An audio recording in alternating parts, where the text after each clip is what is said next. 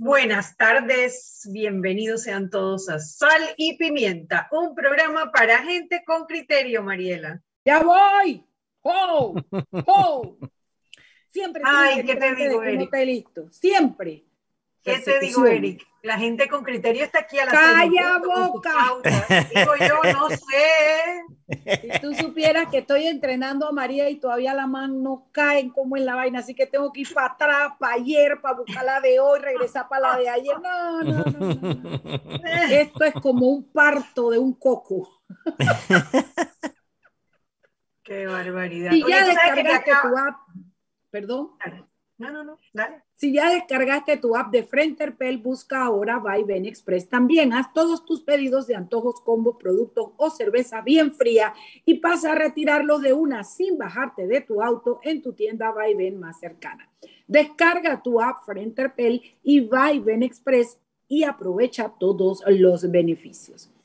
Cable Wireless nos dice, no le metas mente, métele los nuevos planes todo todito, quintuplica con tu recarga y obtén data ilimitada desde 5 palitos por 7 días más móvil, la señal de Panamá. He dicho, caso abierto. A ver, oye, me acaban de mandar unas imágenes, estoy tratando de corroborar. Ay, el aterrizaje. oye, en la autopista Colón, es cierto. ¿Qué fue Oye, aterrizaje sobre el río Hudson fue un detalle. Ellos ni saben, ellos ni saben. Oye, aterrizó un avión en la autopista Panamá-Colón. Sí, señor. Una avioneta, eh, parece ser un monomotor. Tipo un tigre. Eh, bueno, o, o, una mujer, no sé.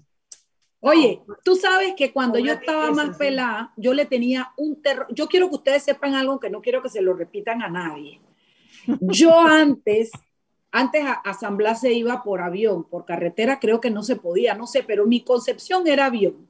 Y yo nunca fui a San hasta el día de hoy no he ido, porque había que montarse ahí en el aeropuerto de Paitilla en unos avioncitos como ese que acaba de aterrizar y yo decía, ve, chaqueta que a mí me van a subir en esa vaina que es una lata que tiembla, no, no, no. Y siempre me decía un amigo que es piloto, Mariela, aterrizar, uno puede aterrizar esos avioncitos hasta en una moneda de 25 centavos. Duro es aterrizar un jet o un avión grande, no seas pendeja. No, no, no, no, no, no, no. Ahora que me fui a llevar a Gabo a, la Meca, a, Estados Unidos, el viaje de, de Los Ángeles a Prescott fue en un avión que yo no les puedo explicar que arriba de mí había una lata que hacía clac, clac, clac, clac, clac, clac. Yo casi le quiebro los dedos a mi pobre hijo de llevarle apretando las manos. Así es que parece que sí hay que montarse en esos avioncitos, que si el man sabe aterrizar y sabe su vaina, se puede aterrizar hasta en una moneda de 25 centavos, dijo mi amigo. Mira tú.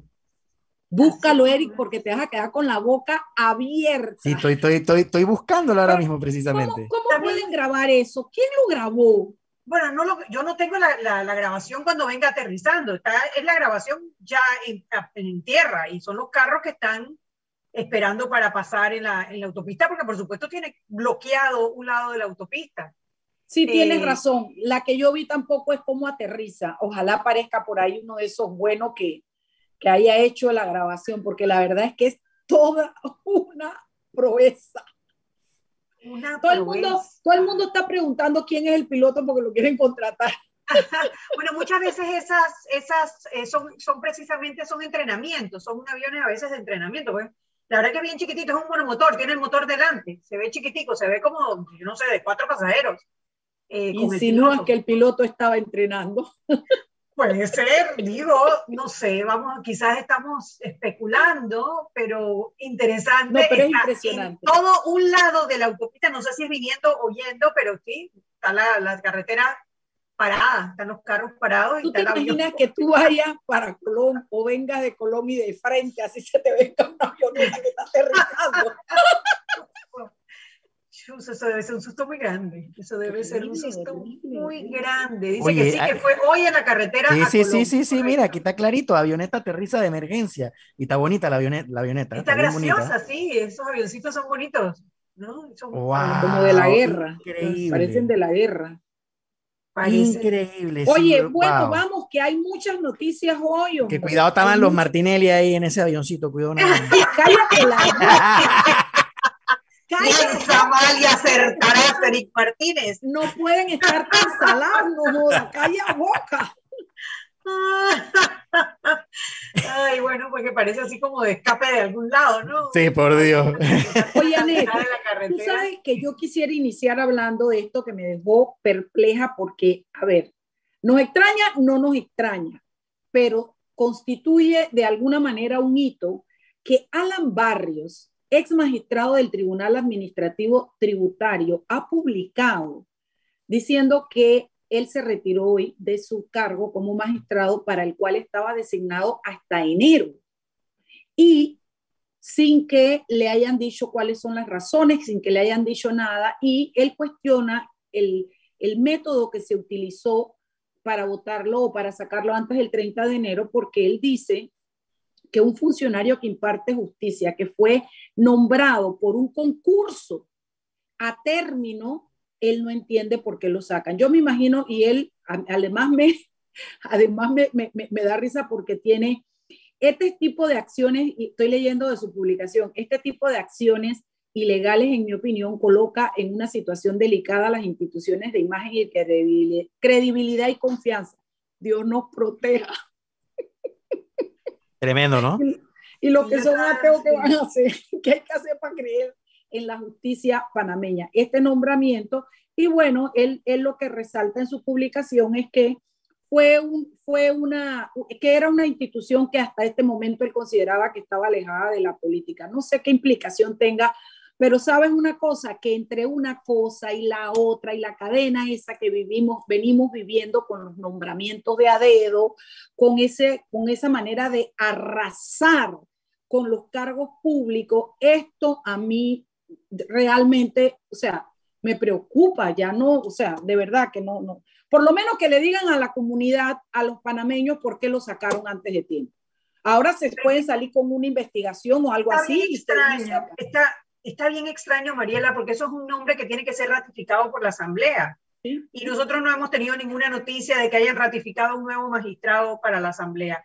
Pero eh, habría que verificar un poco, sí, habría que verificar para ver, porque o sea, eso de que le llega un reemplazo, ¿cómo te va a llegar un reemplazo si no está ratificado por la Asamblea? Ahí hay algo más, eh, habrá, que, habrá que investigar bien. Sí, coincido eh, Fue nombrado en octubre del 2016. Eh, yo no sé cuáles son los términos, yo no sé los, términos del Tribunal Administrativo, pero normalmente son de cinco años. Si fuese así, octubre del 2021, diría uno también. Entonces, no sé, creo que hay que investigar a ver qué, qué más hay allí. Sí, él eh, dice que era hasta enero, pero habría que ver por qué lo computa hasta enero, ¿no? Que lo explique. Ahora, lo que me parece importante, y creo que para eso estamos los medios, es para poner una alerta sobre esto y que se comience a investigar y se dé, porque si el hombre está equivocado, que se sepa, pero noticias como esta merman la ya bien raída confianza en la justicia y en los nombramientos. Eso quería decir.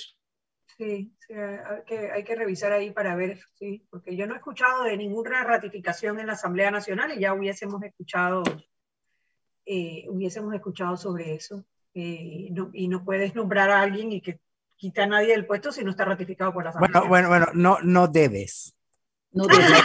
Ah, buena, en, este país todo se puede. Ay, este país, Dios mío, este país, este paísito no ¿Qué más tienes tú, Chubi, por allá? Bueno, el que renunció fue Dani Kuzniecki.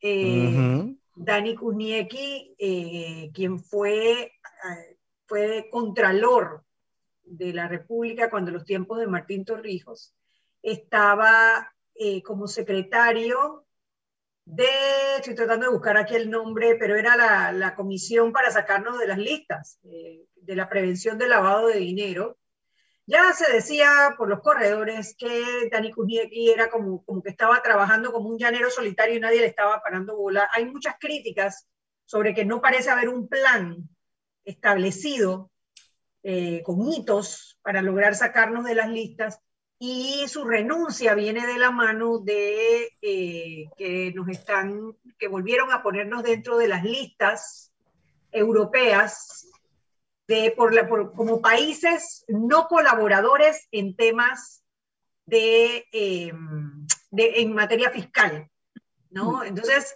tienes como varias cosas aquí. Tienes el tema del GAP, tienes el tema de las listas de los territorios no colaboradores por cooperadores en materia fiscal, tienes los Pandora Papers y te renuncia el secretario que estaba en la cabeza de precisamente eh, llevar una estrategia para sacarnos de la lista de temas de lavado de activos. Creo que hay miles de alertas rojas en este momento eh, sobre este tema, que es un tema delicadísimo y que puede impactar muy fuerte a todos los panameños. ¿no? Eh, nosotros vivimos ya cuando empezaron, empezamos a perder corresponsalías en los bancos por el tema de las listas y yo creo que se están prendiendo las alarmas y rápidamente debemos ver.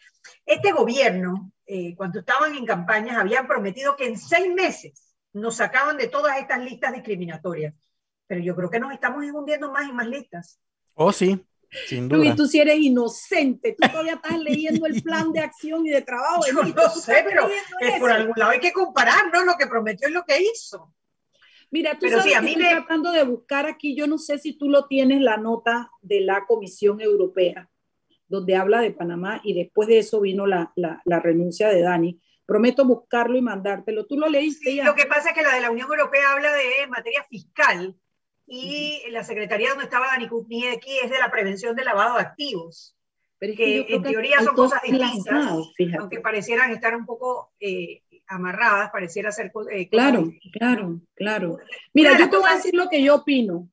Yo conozco a Dani muy tangencialmente, lo conocí mucho cuando era joven y trabajaba con su papá en la firma y yo trabajaba y, lo atendía, pero, pero déjame decirte que eh, como funcionario público, porque ha estado ejerciendo un cargo, yo creo que el que debe salir y dar una explicación es él, porque Dani es un hombre que ha tenido mucha credibilidad, fue Contralor General de la Nación, es un abogado muy respetuoso, hijo de un hombre, eh, eh Yauda que es un hombre que tiene, o sea, mucha credibilidad, tenía mucha credibilidad en este país.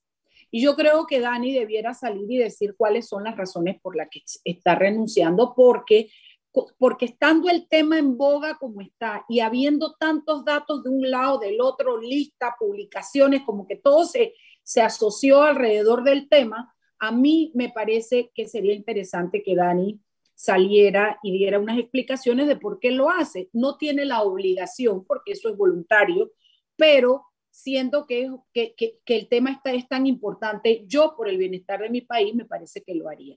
Ahora, también habló sobre ese tema eh, Publio Cortés hoy en la mañana, que yo he de decir que así como las cédulas son antes de la vigencia y después de la vigencia, para mí el tema de las sociedades anónimas van a ser antes de Publio Cortés y después de Publio Cortés, porque hay muchas, no muchas, hay cosas en las que yo no estoy de acuerdo con él y el debate es válido, pero hay una gran cantidad de información que a mí me parece, porque este debate yo lo he tenido con mucha gente y nadie logró hilar un argumento tan válido, tan inteligente y de tanto peso como el que yo le escuché hoy a Publio Cortés en esta emisora, en Radio Panamá.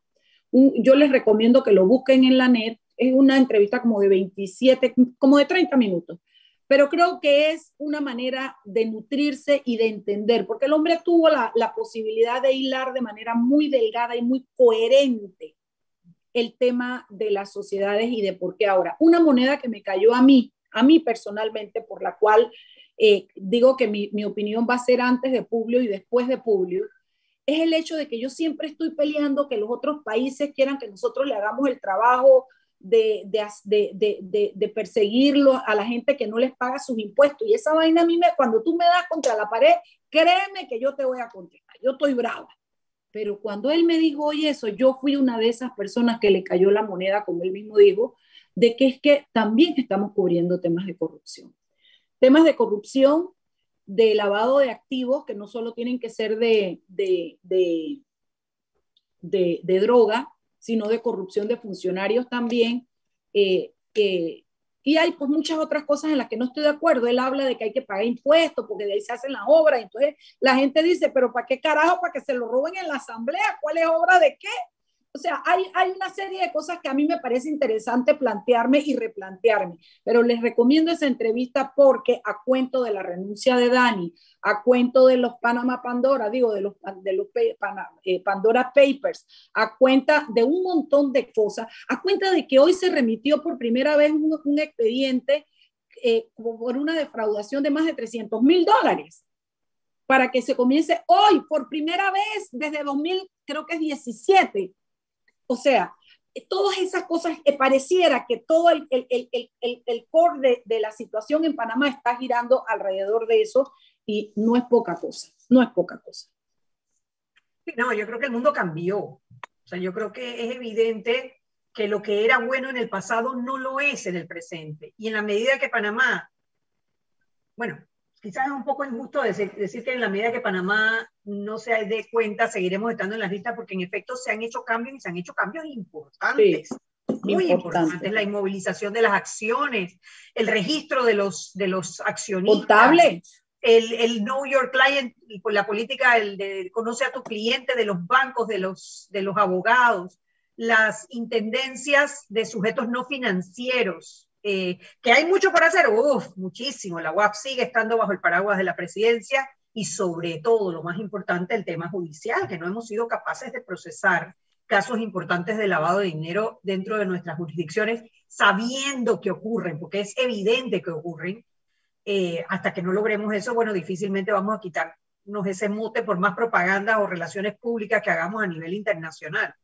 Pero el mundo cambió, el mundo cambió. Yo siento que hay dos cosas. Tú no puedes juzgar al pasado con las reglas del presente, que yo creo que es un poco lo que se trató de hacer con los Panama, con los Panama Papers, no, perdón, con los Pandora Papers, en donde no se han evidenciado hasta la fecha, hay que ver si publican algo más, problemas de, de, de, de, faltas a reglamentos de cumplimiento, ¿no? Eh, pero lo cierto es que los secretos del pasado ya no más, no van a ser, y vamos hay un grupo de gente en Panamá, un grupo de gente que quiere mantener las cosas como estaban y, ya no es posible. O sea, eh, eh, se arropan con la bandera del nacionalismo y que esto es un ataque contra el país y, y por ahí se van. Y bueno, puede ser que a los franceses les dé rabia que hay los franceses que no quieran pagar impuestos metan su plata en sociedades panameñas, pero también lo hacen en las de Seychelles o en las de las vírgenes británicas, North Dakota en Estados Unidos, Delaware, etcétera, etcétera, etcétera. Lo cierto es que eh, las cosas cambiaron, las cosas cambiaron y o nos ajustamos a las nuevas normas o nos seguirán eh, aislando y aislando y aislando hasta que no tengamos con quién hacer negocios más que con los lados oscuros de las fuerzas económicas que yo creo que ningún panameño quiere eso. Es que es que ese pedacito ahí, por ejemplo, ahí es donde yo tampoco estoy muy porque eso es, es pensar que la mayoría de las sociedades anónimas se prestan para eso. Si hay algo que Publio me hizo hacer el cambio es que él no se mete con la función de las sociedades anónimas. Él dice para lo que sirven, pero eso es la ínfima minoría.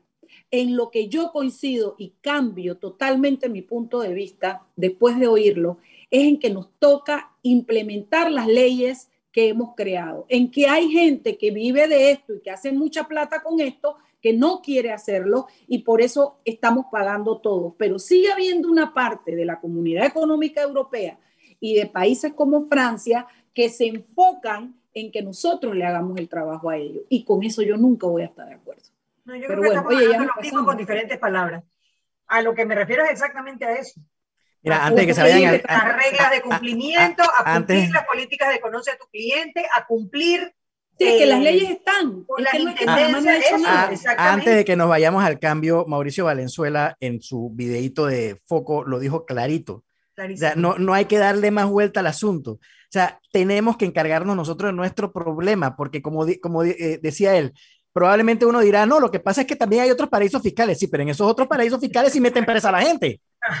que sí que. Sí, eso es un punto claro. Eso, quieren llevar de Guatemala para allá precisamente por lo mismo. O sea, si Así es.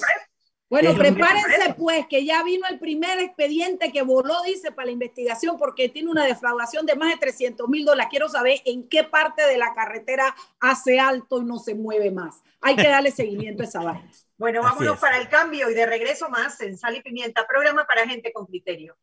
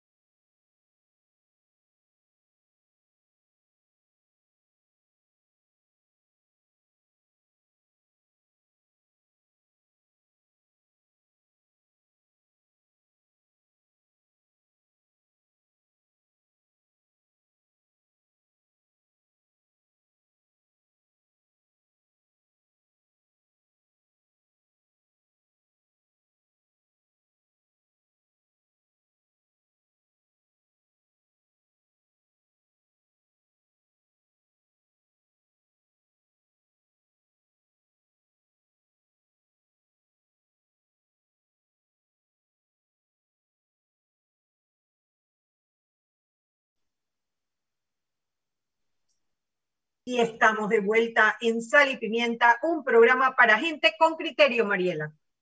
Usuario, recuerda que la pantalla facial no reemplaza el uso de la mascarilla. No bajes la guardia. Cuidándote, nos cuidamos todos. Cable and Wireless nos dice, llegó el Black Week. Llega, yo creo que se llama Black Weekend, ¿verdad? No, es el Black Week. Es el Black Week. Es toda ah, la semana. Mira, tú antes era el Black Friday, ya me acabo de acordar.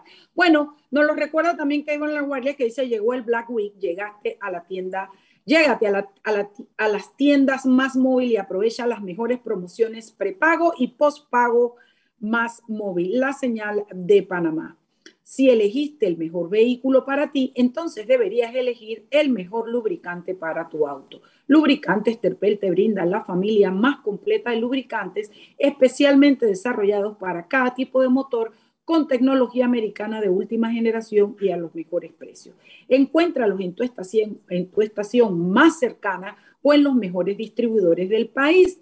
Elige siempre el lubricante Terpel, máxima protección para el motor que mueve tu vida. Listo y frito.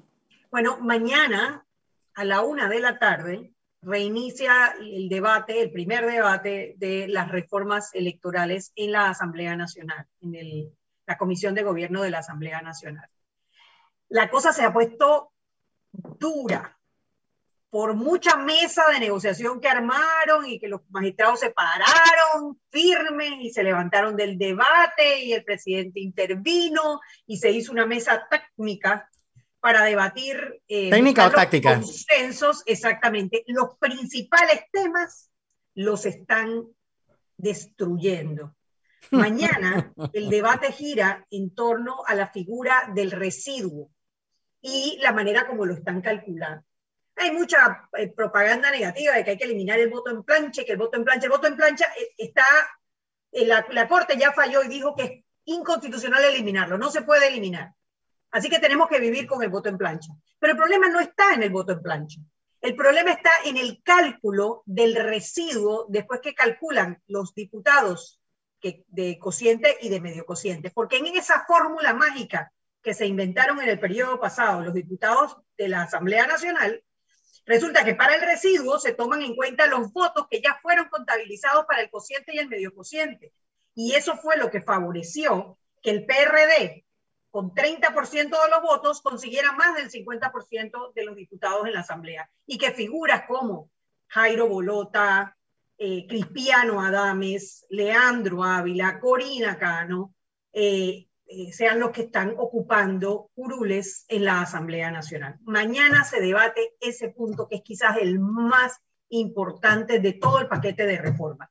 El Foro Nacional Pro Reformas Electorales y la Comisión Nacional Pro Reformas Electorales llegó a un acuerdo en la redacción para restar del cálculo del residuo los votos que ya se contabilizaron para el cociente y el medio cociente, haciendo que el residuo sea para aquellos partidos y listas de personas que, eh, de, grupos más pequeños, que es toda la idea, que la asamblea sea proporcional a la representación de la población en, eh, en general y donde los grupos minoritarios tengan una representación. Entonces es muy, muy importante darle seguimiento, presionar, porque el cálculo del residuo es el tema más delicado de las reformas electorales. Yo quisiera eh, irme, lo mismo que has dicho, pues suscribo el 100%, darle a nuestros oyentes una explicación un poquitito más detallada para que se, se pueda pues ver la importancia del residuo, ¿no? Tal como lo dijo Anet, eh, el residuo, lo que, se, lo, lo, que, lo que dañó la situación, porque no era así antes, es que el residuo solo, eh, o sea, no contaba los votos en plancha. Y ahora con la legislación como existe, se cuentan los votos en plancha como que si fueran adicionales a los votos que quedaron para el residuo. ¿Qué pasa con eso? Siempre van a tener más votos en plancha los partidos grandes.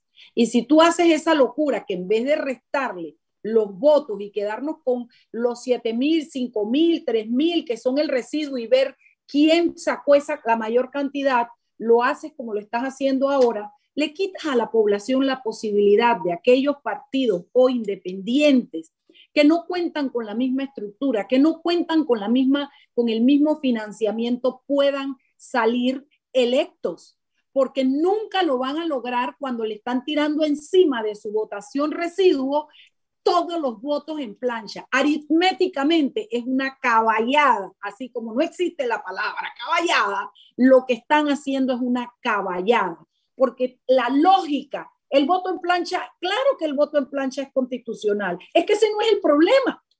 El problema es que tú al voto en plancha les tienes que ir restando el cociente, el medio cociente y te queda un residuo. Ese residuo tú dices, ah, bueno, ya se llevaron el cociente y el medio cociente los partidos políticos o los, o los grandes partidos políticos. ¿Qué pasa con el residuo? Ese candidato de a pie, San Miguelito, que iba buscando, que nada más sacó dos mil y pico, tres mil y pico, pero que resultan más que el residuo que le queda a los otros después de descontarle el consciente y el, el cociente y el medio cociente, tuviera la posibilidad de aspirar. Se la aplastaron a la gente. Se la han aplastado y han hecho cosas que permitieron que una Corina Cano con dos mil, con dos mil votos esté en la, en la asamblea. Y una mujer que es muy cuestionada y que definitivamente no levanta simpatía. Un hombre como Jairo Bolota, que se las tira hoy desde allá, desde su desde su, desde su curul, que él, si no hubiera sido por la locura, ñamesura, caballada que hacen, ese man no estaría ahí, ni soñando. Él no, él no, es, el, él no es el man de la foto, él no es el popular. Él sacó unos votos que lo que hicieron fue sumarle la totalidad de los votos en plancha de su partido y sentarlo donde lo sentaron ahora. Esas son las verdades que hay que explicarle a la gente de manera muy detenida y muy sencilla para que se entienda. Y termino mi intervención con lo siguiente. Nos hicieron la que nos hicieron con el primer y el segundo bloque. Ya nos dimos cuenta. O sea, mire, había un procedimiento que era generar la comisión, llevar las modificaciones sugeridas a, a la asamblea. Ellos las tiraron todas por debajo, tiraron ciento y pico por debajo, para después recogerlas todas y dejar por fuera las tres que son realmente importantes y que, y que, y que marcan el real avance. No es que no haya habido pequeños avances, pero nos miden con milímetros los avances. Y el punto está en que en un periodo donde los independientes están en boga, están de moda, lo que sea, se han hecho los de la vista gorda o han hecho la tratada de dejarlos con un tres y medio, creo que es, o cuatro y medio por ciento del financiamiento público frente a los partidos políticos cuando los independientes sacaron el 22% de los votos.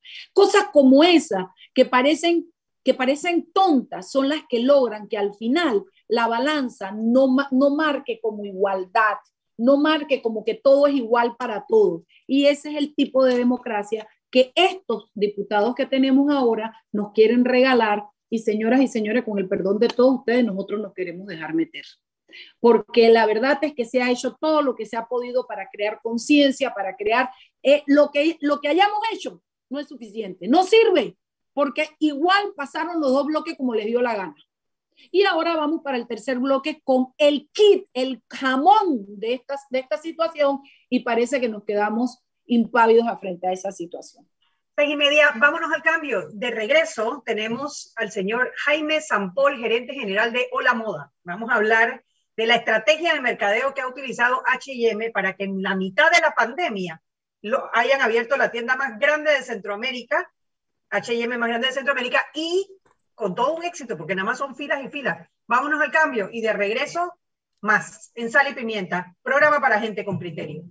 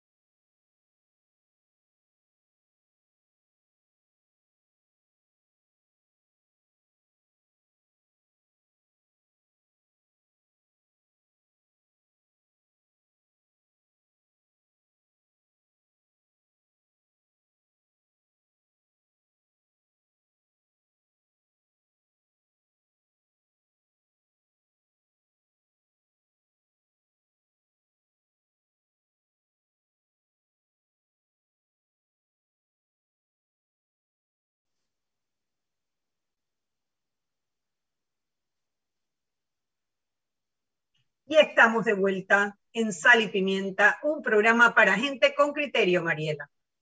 No, ya yo acabé. ya tú hiciste tu tarea. Ya yo hice mi trabajo. Yo podría acostarme a dormir ya. bueno, eh, tenemos de invitado hoy al señor Jaime Sampol. Él es el gerente de la empresa que se llama Hola Moda. Hola Moda acaba de traer a Panamá la primera tienda de 2.200 metros en Centroamérica de H&M, una marca internacional que tiene más de 73 tiendas en todo el mundo, venden en línea y eh, los invitamos para que nos compartan un poco esa estrategia que están utilizando. Estamos en la mitad de una pandemia, en donde Panamá ha sido quizás el país más golpeado de toda Latinoamérica y uno de los más golpeados del mundo con un 40% menos de Producto Interno Bruto en el 2020 y donde el sector de ventas al detalle ha sido quizás el segundo más golpeado después de la construcción. Bueno, no, perdón, el tercero, después de la construcción y el turismo. Sin embargo, esta tienda decide abrir en Panamá y no solo decide abrir en Panamá, las filas que yo vi para entrar a H&M, yo decía, ¿qué, ¿qué, está pasando aquí? Están regalando la ropa, está Brad Pitt allá adentro cómo, primero, cómo tomaron la decisión de venir quizás en el momento más crítico de la economía panameña, eh, de hacer esta inversión no solo en Panamá, sino también en, en Panamá Pacífico, y cómo lograron llenar esa tienda de la manera que la he visto, que parecía un Black Friday. Bienvenido, Jaime, a Sal y Pimienta. Buenas tardes, muchas gracias por vuestro tiempo y, y buenas tardes a todos. Pues bueno, la realidad es que no estaba previsto empezar en pandemia. Esto fue, obviamente, esta decisión se tomó hace tiempo eh, y de hecho se anunció eh, la, apertura antes de pandemia, pero bueno, eh, por desgracia, pues llegó lo que, lo que nadie se esperaba y lo único que, hizo en nuestros planes es atrasarlo. Es decir, en principio estaba prevista la apertura para finales de 2020 y finalmente, pues por, por tema de pandemia, pues se ha tenido que retrasar hasta ahora. Pero la verdad es que a día de hoy estamos, como has dicho tú, súper contentos con, con, la acogida que ha tenido. Además, nos, eh, estamos muy orgullosos de, de alguna manera, haber contribuido dando nuestro granito de arena ¿no? a reactivar la economía, ¿no? porque, como bien dice, no solo hemos abierto una tienda, también las eh, oficinas centrales y el centro de distribución dando trabajo a, a pues a día de hoy a, más de 100 personas. Y, bueno, muy contentos de eso y sobre todo de la acogida que ha tenido la marca en Panamá la acogida. ¿Ustedes esperaban ese éxito cuando abrieron las puertas por primera vez? Para nada. A ver, eh, es verdad que teníamos muchísimas expectativas, desde luego, pero siempre tienes la incertidumbre de las limitaciones mm, de, que el COVID te, hace tener, que cumplimos a rajatabla siempre con, cuidando las instrucciones del MINSA. Eh, y ha superado totalmente nuestras expectativas, desde luego. O sea, eh, la verdad es que la acogida ha sido impresionante y un mes después lo sigue siendo, porque puedes decir, bueno, es el efecto de la apertura y tal, pero, pero a día de hoy sigue superando nuestras expectativas y, esperemos que así siga. Dime algo, eh, eh, Jaime. Dijiste que 100 empleos, 100 empleos, es, la totalidad de empleos directos que va a dar la tienda y, Panamá Pacífico. Y las oficinas centrales, sí, correcto. en total, entre el personal que trabaja en tienda, en servicios centrales y en, y en el centro de distribución, eh, sí, son, más o menos son 100 y nos seguiremos adaptando a las necesidades del negocio, sí. Leí algo en el, en, en, el, artículo que me enviaron que habla, que fue realmente lo que más me llamó la atención de, de, de la política de ustedes con el uso de los materiales que utilizan, valga la redundancia, que el 68% o algo son materiales orgánicos o no. Ah, me gustaría un poquito escuchar eso para escuchar sobre la calidad del producto. Sí, correcto. O sea, H&M, uno de los eh, principales objetivos y uno fue uno de los pioneros en, utilizar pues, material reciclado y orgánico en la mayoría de sus productos. A día de hoy, el 65% de, de, sus productos se hacen con material reciclado orgánico, algodón orgánico, y tiene el objetivo que en el 2030 sea el 100%. Eh, Además, eh, si ha visitado nuestra tienda, verá que en, todas las etiquetas, en muchas de las etiquetas de nuestro producto, pone el porcentaje de, producto orgánico que tiene la, prenda en una etiqueta verde. Eh, o sea, creemos que, la sostenibilidad no está reñido para nada con, con el precio y así, de hecho, intentamos ofrecer moda y calidad al mejor precio y siempre de forma sostenible, que es un poco lo que caracteriza y lo que a H&M desde un principio, no ahora. Ese es el valor agregado, esa es la, diferenciación que tiene H&M con el resto de las marcas, porque tiendas de ropa en Panamá hay, y hay bastantes y buenas, de, buena calidad. Sin embargo, mm. sí, o sea, definitivamente hubo algo en la entrada de H&M que ha sido distinto, porque yo no recuerdo, yo no recuerdo otra tienda de ropa que haya tenido, salvo las zapatillas estas de Nike de 300 dólares, que no me explico las filas afuera de la tienda. ¿Qué puede explicar ese éxito que han tenido en la apertura de esta tienda en la mitad de la pandemia? Yo creo que son varios factores. Eh, y bueno, yo llevo relativamente poco viviendo en Panamá, llevo dos años, pero, pero yo creo que primero ha sido que HM era eh, la gran marca que faltaba en Panamá y, todo el mundo tenía muchas ganas, ya se consumía eh, mucho desde el mercado de Estados Unidos eh, online y, creo que la llegada de Panamá, eh, de H&M a Panamá era algo como muy esperado.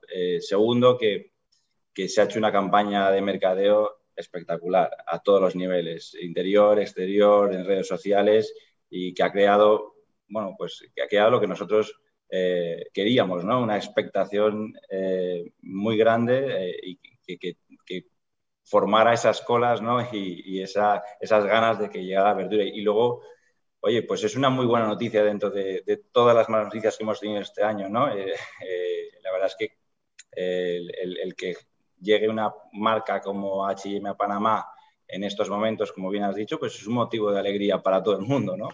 Así que yo creo que es una mezcla de, las tres cosas. Eh, primero, HM por sí, eh, el, tema de, de, la campaña de marketing tan grande que hemos hecho y, por último, de, bueno, pues que es, una noticia feliz ¿no? dentro de, este mundo.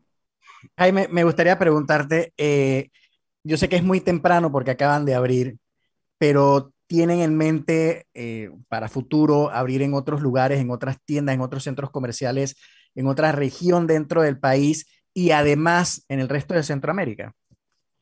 A ver, nosotros vamos a evaluar y siempre nuevos mercados y, eso es un hecho. Lo que ahora queremos nosotros es centrarnos en Panamá. Ahora tenemos que, o sea, acabamos de abrir hace un mes, la expectativa es muy grande, queremos conocer al cliente panameño, queremos adaptar eh, nuestros productos y, el servicio que damos al cliente panameño, queremos de alguna forma cambiar eh, la experiencia de tienda del cliente en la tienda. Eh, si, habéis, han visitado la tienda, es un concepto completamente diferente que, mm, te ofrece mayor, visibilidad, unos corres cálidos que mezcla con, con verde, con naturaleza como que te apetece estar, ¿no? Son los techos altos y te dan mayor amplitud. Y bueno, queremos que el cliente panameño, además de tener moda y calidad, precios asequibles y, de, forma sostenible, que entre en la tienda y, se le dé un servicio diferente. Entonces, mm, de momento, centremos en Panamá. De momento sí que va fenomenal y, y superando expectativas. Y por supuesto que estamos abiertos a evaluar nuevas opciones desde Panamá Pacífico, eh, ¿plantean eh, servir otros mercados? Sí, vamos, el, si en el, día que se puedan abrir nuestros otros mercados, hará siempre desde el centro de distribución de, Panamá Pacífico, correcto. La campaña de mercadeo, una de las cosas que, ha llamado la atención es lo distinto que ha sido a través más de influencers que de medios tradicionales. Y si nos podría compartir un poco cómo ha sido esa estrategia que quizás ha sido ese factor diferenciador que ha faltado. Sí, a ver, nosotros iniciamos la campaña de mercadeo 15 días antes de la apertura. Eh, se, y se, abrieron varios campos, ¿no? Una, de ellas fue los anuncios pagos, pagados, ¿vale? En, posts, en, en, Instagram, tanto en, tanto en Instagram como en Facebook, en vídeos en YouTube, en Google Ads, etc banners, y, luego una, y, luego apostamos muchísimo y muy fuerte, como bien has dicho, en influencers. Estuvieron trabajando para nosotros 22 influencers y lo que intentamos hacer es, es como un, tour guide digital en, en, Panamá, en la cual cada influencer escogía un landmark con el que más se sentía identificado, hacía un recorrido y acababa siempre en la tienda. Era una forma de darle mm, a conocer al mundo y, y H&M, pues Panamá, de una forma más divertida, través de Reels, más, más divertida, más amena, diferente y la verdad que ha tenido una aceptación enorme. Eh, fue muy, muy, muy, muy, muy bien aceptada por el consumidor y como bien has dicho, algo diferente, ¿no? Sí que hemos apostado eh, sobre todo por, por, los influencers.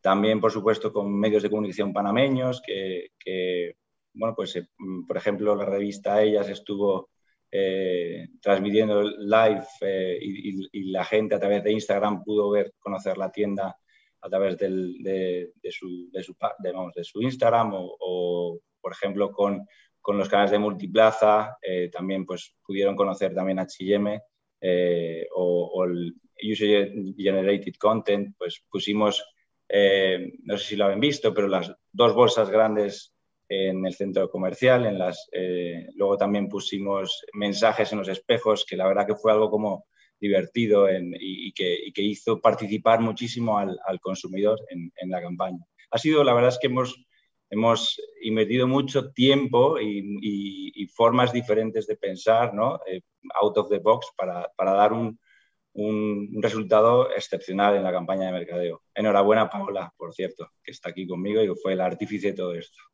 Paola es la, la, coordinadora de la campaña de mercadeo. Correcto, es la gerente de mercadeo y fue la, la que ha elaborado todo este plan y todo el éxito que ha sido, ha sido gracias a ella. Gracias, bueno, Paola, Jaime. Si, si, nos compartes un poquito cuál ha sido tu experiencia en, el, en esta campaña. Bueno, ha sido una experiencia increíble, es la campaña más grande con la que he trabajado en, en toda mi carrera y la verdad es que la aceptación que hemos tenido de la gente en todos los canales de mercadeo han sido increíbles.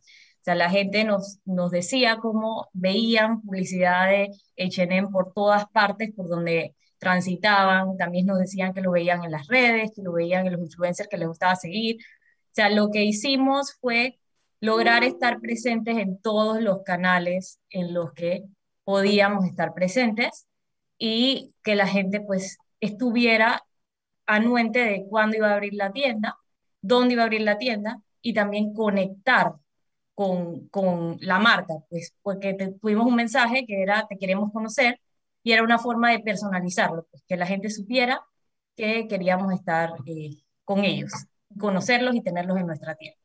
Para Paola, pero eh, eh, si, si, bien es cierto, trataste de ubicar todas las, todos los canales, también fue bastante sutil, no fue algo que saturó a la gente, no fue algo como que, como que perturbó tanta, tanta mercadeo, tanta campaña, fue bastante sutil. A mí me gustó en lo personal cada vez que iba a Multiplaza que veía la escena de la persona mirando así en el, detrás del vidrio, eso estuvo genial, eso a mí me encantó y de verdad que sí, muy bueno. Fue, fue sutil, pero dio, dio en el clavo, ¿no? Sí, bueno, la campaña fue de corta duración. Eh, nosotros empezamos, como dijo Jaime, 15 días antes, o sea, justamente para no saturar el mercado. Y la campaña era, empezaba como con los modelos detrás de un vidrio, comunicando que todo iba a volverse claro pronto. Todo, pronto todo será más claro. Ese era el eslogan y la idea era que a medida que nos fuéramos acercando a la apertura de la tienda, se iba como revelando cómo iba a ser. Y justamente eso fue lo que hicimos. Empezamos con la campaña de influencers, que fue unos días antes, para que fueran revelando cómo iba a ser la tienda, y con la campaña que, eh, con el evento que hicimos con ellos dentro de la tienda, para que pudieran eh, dar como un preview a la gente, a sus seguidores, de cómo la tienda iba a ser. A mí me gustaría que después que hemos hablado ya de la campaña, de la apertura de la tienda, de la calidad de su ropa, hablemos un poquito sobre la inversión. ¿Qué representa para el país la inversión de HM?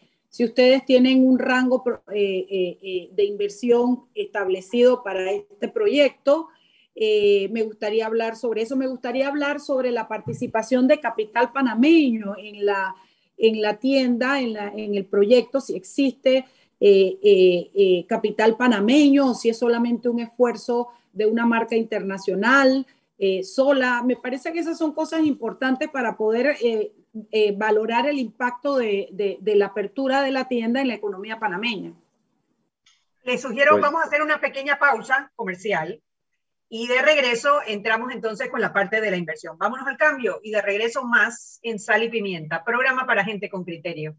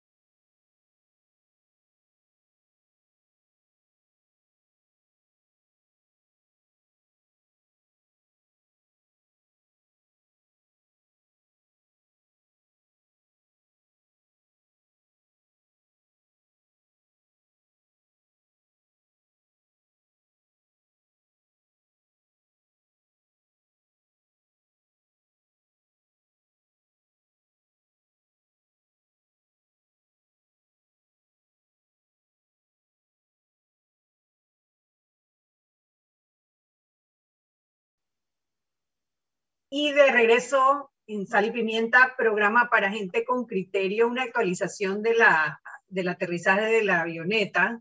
En efecto, sí es una avioneta de entrenamiento. Y bueno, están todos, están, no hubo, no hubo víctimas, eh, como en las películas, una avioneta aterrizando. Dice que no es la primera vez, inclusive que en Tocumen una vez hubo una, un aterrizaje similar y que parece ser una regla de que la primera alternativa después de los eh, aeropuertos son precisamente las autopistas, ¿no? Para, para este tipo de, de, maniobras y de evitar eh, colisiones que pues que tengan...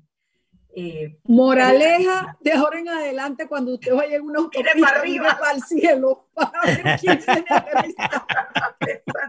Usted va por la carretera, mire para el cielo. Sí, señor, no es verdad que nada más tiene que Lo rebasan por arriba. Nos reímos, pero qué bueno que el piloto está sano y salvo. No, qué rico que todos salieron bien y que el piloto, el estudiante lo hizo bien. ¿Habrá pasado el examen? Es la pregunta. Totalmente, con méritos. Yo lo pasaría con, con notable. notable. Bueno, a ver, estamos, tenemos invitados a la gente de HIM. Hola, Panamá.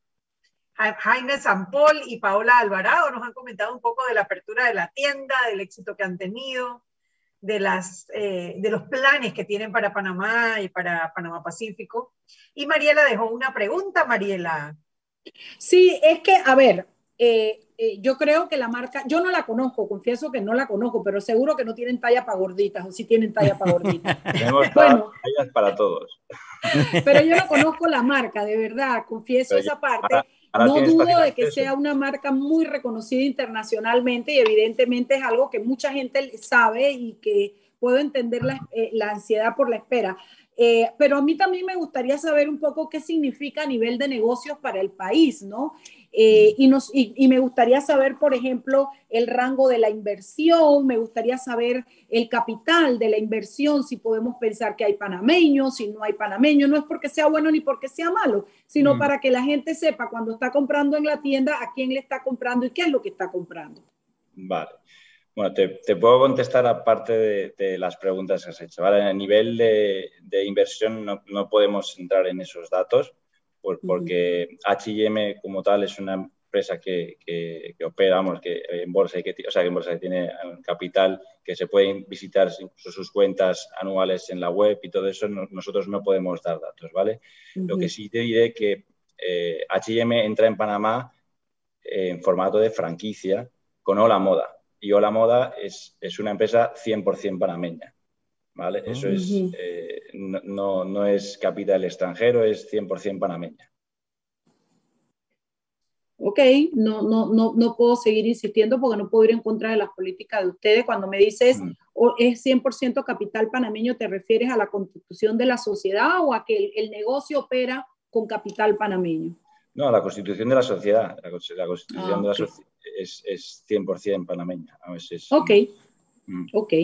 No sé quién más tiene preguntas de hecho, para la venta al detalle es un requerimiento de nuestra constitución, ¿no? Una limitante. Sí, para sacar la licencia comercial, sí. Exacto, tiene que ser, eso es una de las, de las limitantes que hay y que, bueno, pero a nivel de franquicia, lo que franquicia a una sociedad panameña y esa es la que se encarga de, la, de la venta. Y a ver, H&M tiene dos modelos de negocio. Uno es operar directamente en países y van H&M, pues como pasa en, en los 70 y 70 países que tiene, eh, opera directamente de H&M y hay cuatro países, entre ellos Panamá, que lo opera a través de un franquiciado. En este caso es Hola Moda, ¿vale? Que es 100% eh, panameño. O sea, eso es, Existen dos modelos de negocio, Ok, pero digo, igual se respetan y se manejan todos, todos los estilos, o sea, todos los, los parámetros de H&M, claro, ¿no? Por supuesto, o sea, nosotros eh, tenemos contacto directo con, Suecia, que es de donde es original, eh, vamos, la, marca, y por supuesto con países eh, vecinos como es México, Colombia, en los que ellos operan directamente y seguimos siempre las directrices de, la marca, es decir, lo que intenta H&M es que visites el país que visites, te da igual si es franquicia o no, es que entres reconozcas H&M los valores, los precios del producto, eh, como si entras en cualquier eh, tienda de, cualquier país del mundo. Sí, el mismo modelo de operación y la misma impresión como cliente, ¿no? Totalmente, totalmente. Además es algo en, el que insisten mucho eh, y nosotros muy orgullosos porque la verdad es que los valores de H&M son súper interesantes y, y, muy, muy muy cercanos a lo, a lo, que, eh, a lo que queremos aquí en la Moda, ¿no? el, valor de los recursos humanos, de, la gente, la inclusión, de la sostenibilidad. Entonces, pues, bueno, estamos muy contentos de, representar aquí a H&M en Panamá. Jaime, una pregunta. También tienes, o sea, al abrir la tienda, obviamente, eh, permites la, entrada al público, o sea, y, este comentario te lo hago, o esta pregunta te lo hago por, las obvias razones de la pandemia. ¿Ustedes están preparados también para algún tipo de, negocio o venta online para que la gente pueda comprar a través de Internet? Eh, por cualquier otro medio digital, digo, aprovechando todo este tema del boom digital que ha habido, por el empuje que ha habido con el, con el tema digital por la pandemia. Pues mira, a día de hoy no es posible en, el, online, no estamos online todavía, o la moda no está online todavía, pues desde luego es, algo que, se, vamos, que se va a evaluar, como bien dices, especialmente ahora en la, que el mundo online ha crecido tanto por la pandemia. Por supuesto, es, es algo en lo que, que vamos a investigar porque sí que nos gustaría estar, pero a día de hoy no se puede. Ok. Qué bueno. Bueno, eh, muchísimas gracias Jaime por la visita a Sal y Pimienta y les deseamos desde aquí los mejores éxitos a, la tienda, a este emprendimiento y felicidades Paola por esa campaña de mercadeo que ha sido, bueno, la verdad que ha sido algo diferente y definitivamente le ha traído réditos al emprendimiento, ¿no? Esperamos que, que sigan creciendo y que sigan trayendo también inversionistas a Panamá para que pues la economía también empiece a, girar, que es lo que todos los panameños queremos. Pues, Mañana. Muchísimas gracias a, ustedes y Mariela. Ahora lo tienes muy facilito, ¿eh? Está muy cerquita si quieres conocer a H&M. ya no ah, España, tienes talla 14, tienes talla 16. te, invito, te invito a que conozcas la tienda, por supuesto. Porque a mí no me vas a centrar y que, señor, eso no le queda. Eso no le queda. No, no, no, esa vaina no va conmigo. Por ti mismo voy a preguntar cómo no encuentre la talla. Pregunta, pregunta por mí, ya, ya se encargarán. Pregunta por mí. Dale, dale. Gracias. Como dicen Gracias, en España, Gracias como a dicen en. España cuando, cuando quieren que haya éxito en las cosas del teatro y todo, que haya mierda. Mucha mierda, qué? efectivamente. Que haya mierda, mucha mierda. Mucha mierda, sí, sí. sí. Ese es un deseo de éxito. Pero yo te lo conté, Chuy, en la época yo no del sé, teatro. No se me ha puesto rojo aquí en el radio, tú, pero en el teatro es una cosa y aquí en la radio es otra cosa. Pero eso porque. Está, eh, está, es- eh, está avalado por la ¿Qué va a RAE, no te preocupes, Anet. Oye, mira, nos, nos arropamos con la manta de que el invitado era español y había que traducirle. Chao, pescado, nos vemos. Listo, muchas gracias. No Hasta luego, cuídense. Chao. Chao. Chao, gracias. Luego, gracias.